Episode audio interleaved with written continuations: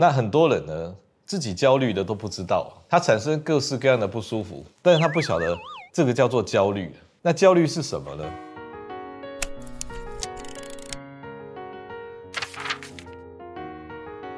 今天我们有一个主题来讲这个焦虑啊。我发现呢，焦虑是我们整个社会啊很大的问题。我们这个台湾的社会呢，是属于比较急躁的、比较很多框框的社会。那我们呢，产生了焦虑啊，产生了焦虑，很多不舒服。那到医院去呢，医生又很忙，那又不能讲很多话。那跟朋友讲呢，也讲不出个所以然来。所以有时候焦虑是很痛苦，带来的副作用很大，可是我们却不晓得怎么去解决。所以呢，为了来帮助有焦虑问题的朋友们，哈，方医师就开了这个系列，叫做“不看更焦虑”的哈，哎，看了不焦虑，不看更焦虑。今天的这第一集就是我焦虑了。那很多人呢，自己焦虑的都不知道，他产生各式各样的不舒服。但是他不晓得这个叫做焦虑，他以为胸闷就心脏有毛病，好，他以为这个频尿就是膀胱有毛病，啊，事实上这个都跟焦虑有关。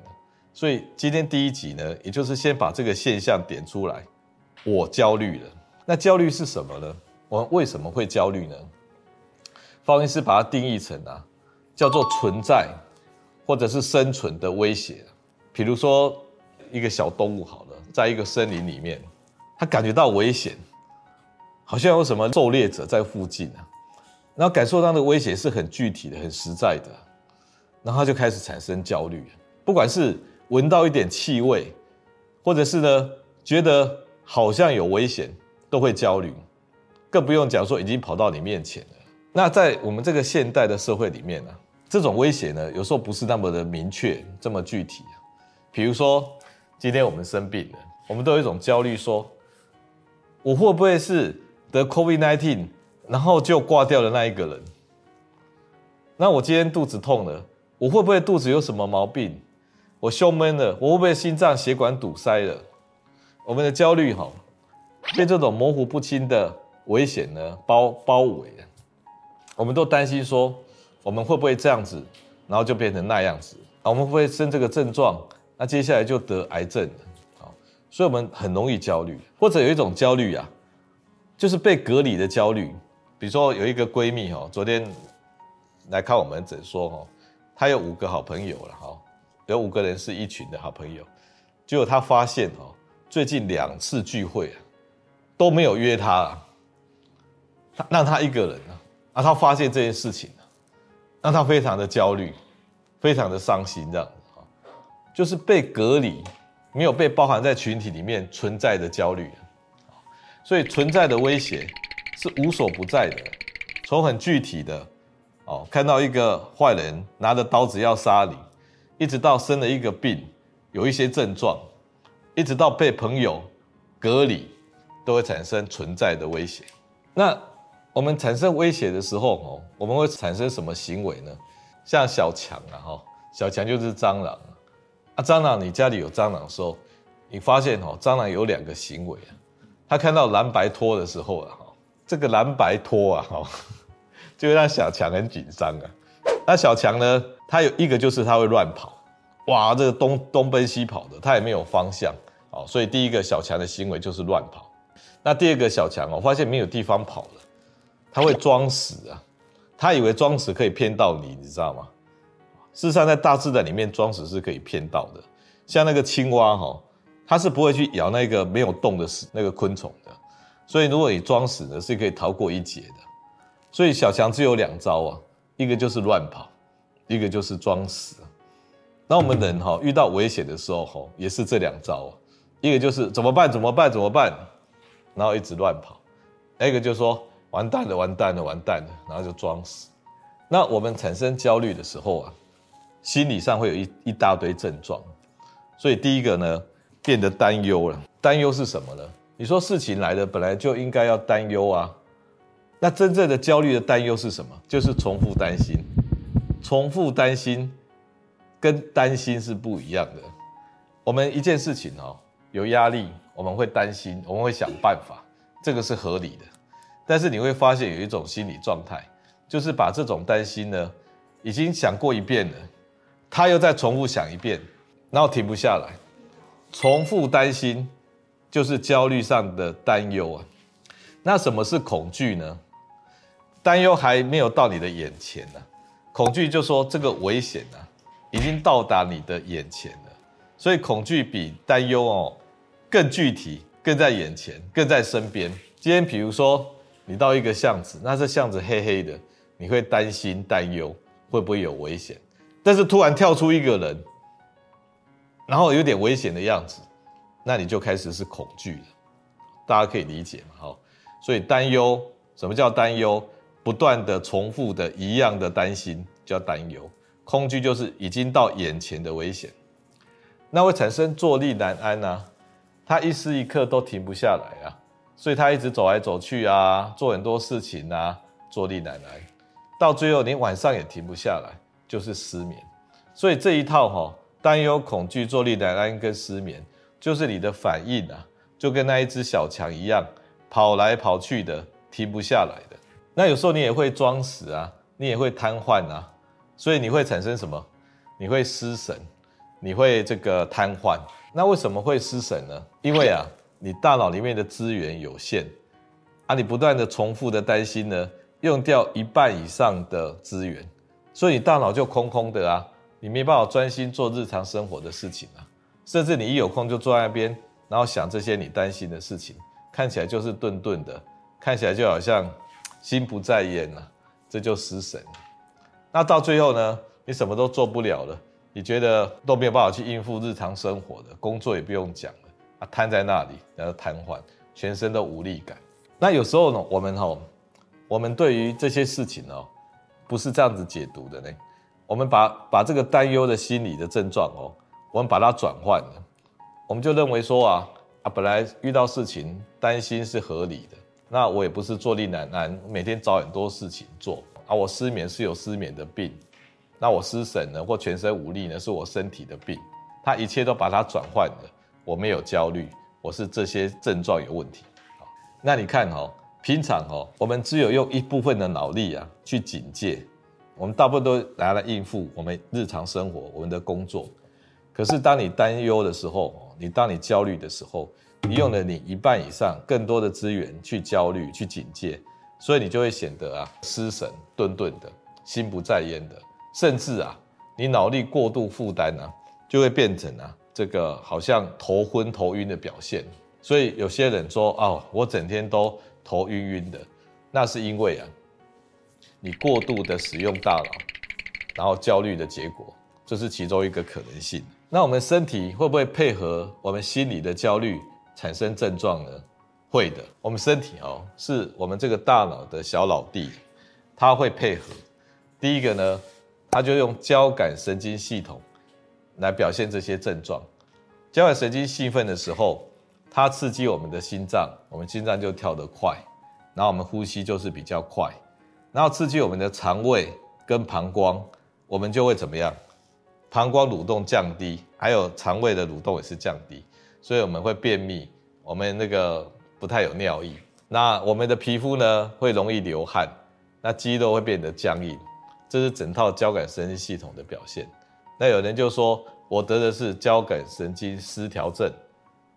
那交感神经失调症只是在描述这些症状的总和而已啊，它真正的源头就是焦虑啊，是我们大脑焦虑驱动我们的交感神经去表现的啊，并不是单纯交感神经系统自己生病啊。所以你讲交感神经失调症，那个不算症啊，那是症状而已啊，那是结果啊，那不是原因啊。那另外呢？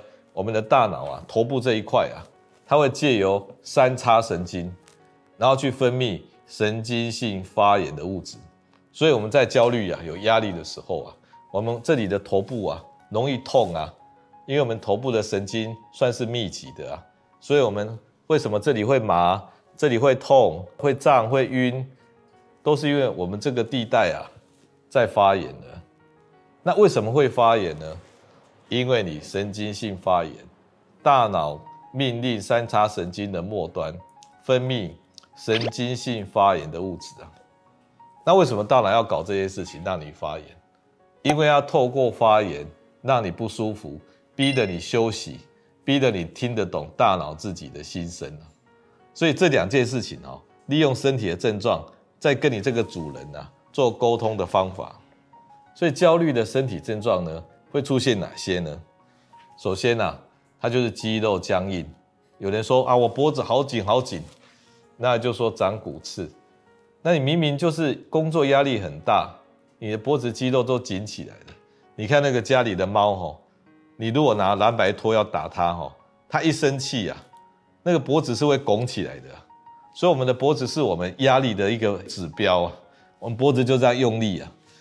然后呢，用力久了，当然就是又痛又紧啊。好，所以肌肉僵硬，那会颤抖呢？因为如果我们的肌肉绷得很紧的时候，神经绷得很紧的时候，我们也是会引发颤抖的。那另外会胸闷心悸，因为心脏被交感神经刺激，它就跳得快。那我们的呼吸呢，为了要配合跳得快的心脏，我们呼吸也要变快，所以你会去赶啊，气促啊，好像都吸不够气一样。啊，事实上你的气是够的。但是你以为不够，那是因为交感神经过度刺激的结果。那照理来讲呢，交感神经会让我们消化不良，因为肠子不太动。那我们会流冷汗，因为皮肤呢变冷，然后会流汗。那我们的这个嘴巴会干，好，这些都是交感神经过度的表现。那它有时候也会瘫痪啊，因为他不跟你玩的啊，所以我们会感觉到很疲倦、很无力、很虚弱。那有人说，那我焦虑的时候，我不是便秘啊，我是拉肚子的。那我也不是膀胱无力啊，我那时候是很频尿的。我觉得我那时候的肠胃啊，跟我的那个膀胱不是没有力的，是更有力的。那是因为什么原因？那是因为你大脑介入了，你大脑过度关注你的尿液跟便意啊，所以造成你拉肚子，造成你放大这个反应。那有时候还有一种就是你呼吸会乱，你知道吗？你明明是气促了，可是你大脑哦一直要你呼吸，要你呼吸，造成你呼吸啊变得不规律啊。所以我圈起来那那一套症状呢，代表啊你的大脑介入之后呢，让这套系统呢更混乱。那另外呢，它也会制造神经性的发炎，所以呢，你有这个偏头痛哦，颈部啊、头部啊，甚至你头晕头胀啊，这都是神经性发炎的表现。那我们举一个例子啊，哈。比如说，我们焦虑的时候，我们焦虑到手脚发麻嘞。焦虑为什么手脚会发麻呢？首先啊，我们神经是无所不在的，尤其是我们的脸部、我们的手脚末端神经算是比较密集的，所以交感神经兴奋的时候啊，它可以直接让你发麻。第二个，我们焦虑的时候呢，我们会过度换气，过度换气会把我们的二氧化碳排掉，所以我们的大脑的脑血管呢会收缩啊，造成一种刺激。所以呢，光是过度换气啊，就可以让你的嘴巴、手脚发麻。那有没有慢性、长期的过度换气？有这种情况的。好，第三个还是神经性发炎。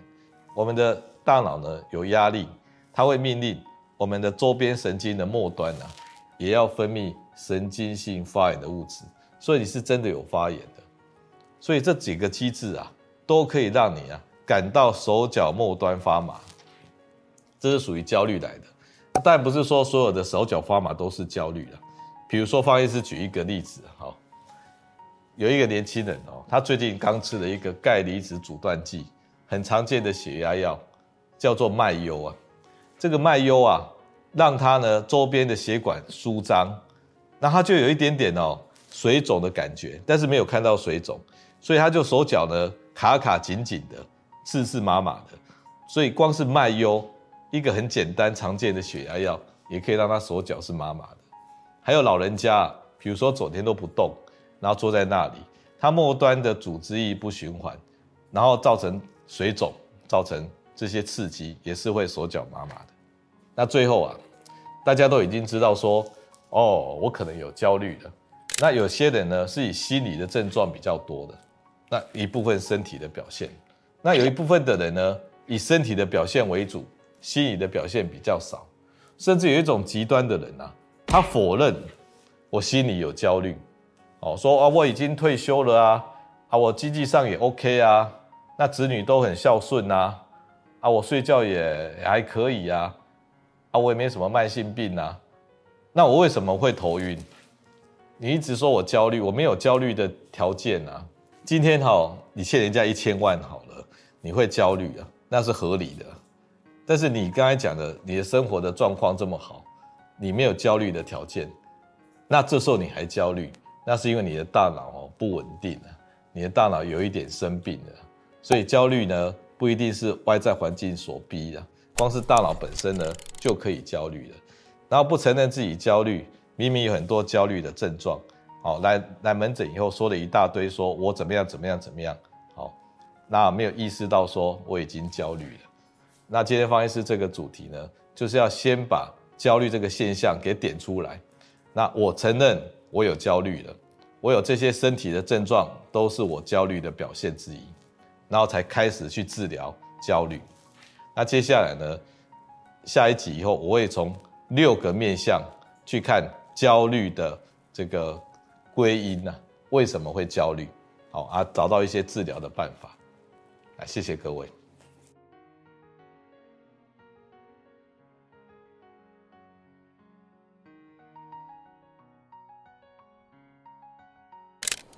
想要从医学的角度来了解人生的问题吗？记得按赞、订阅、开启小铃铛，分享给所有的亲朋好友。让我们一起提升台湾的医疗文化。